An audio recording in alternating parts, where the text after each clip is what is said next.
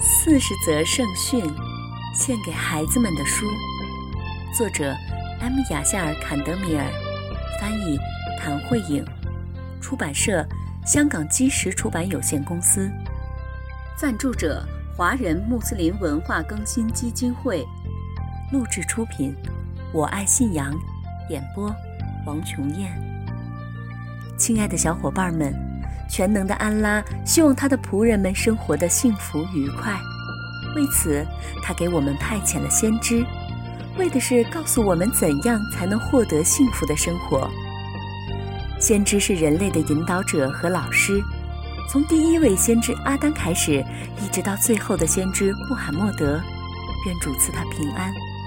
所有的先知都在告诉我们全能的安拉的戒律，以及我们应该怎样在今世生活。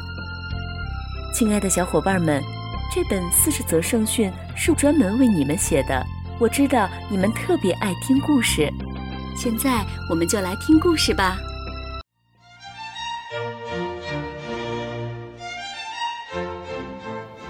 黄牛。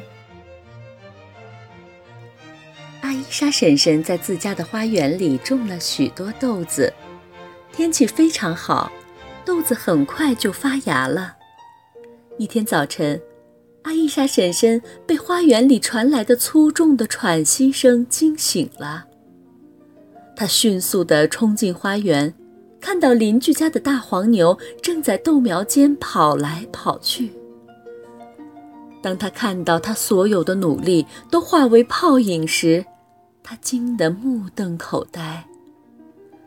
大黄牛的脖子上套着缰绳，低声咆哮着。阿伊莎婶婶越看越生气，她从地上捡起一块大砖头，朝大黄牛走了过去。就在这时，他的邻居跑了过来。他用一种悲伤的口气说：“他的小牛犊昨天死了，今天早上他三次挣脱了缰绳跑了出来，到处寻找着他的小牛。”听到这些。阿伊莎婶婶高举着砖头的手慢慢放了下来。她看着大黄牛悲伤的眼睛，轻轻地拍着他的头。我明白了，是的，我想他是在想他的孩子吧。他说道。他完全忘记了自己的豆子了。阿伊莎婶婶的行为给我们树立了一个很好的榜样。他的行为是非常值得赞扬的，难道不是吗？我们的先知说过：“敬畏安拉，不要粗鲁的对待不会说话的动物。”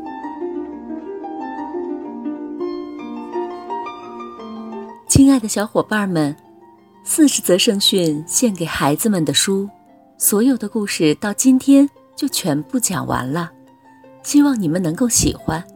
再见。录制，我爱信仰。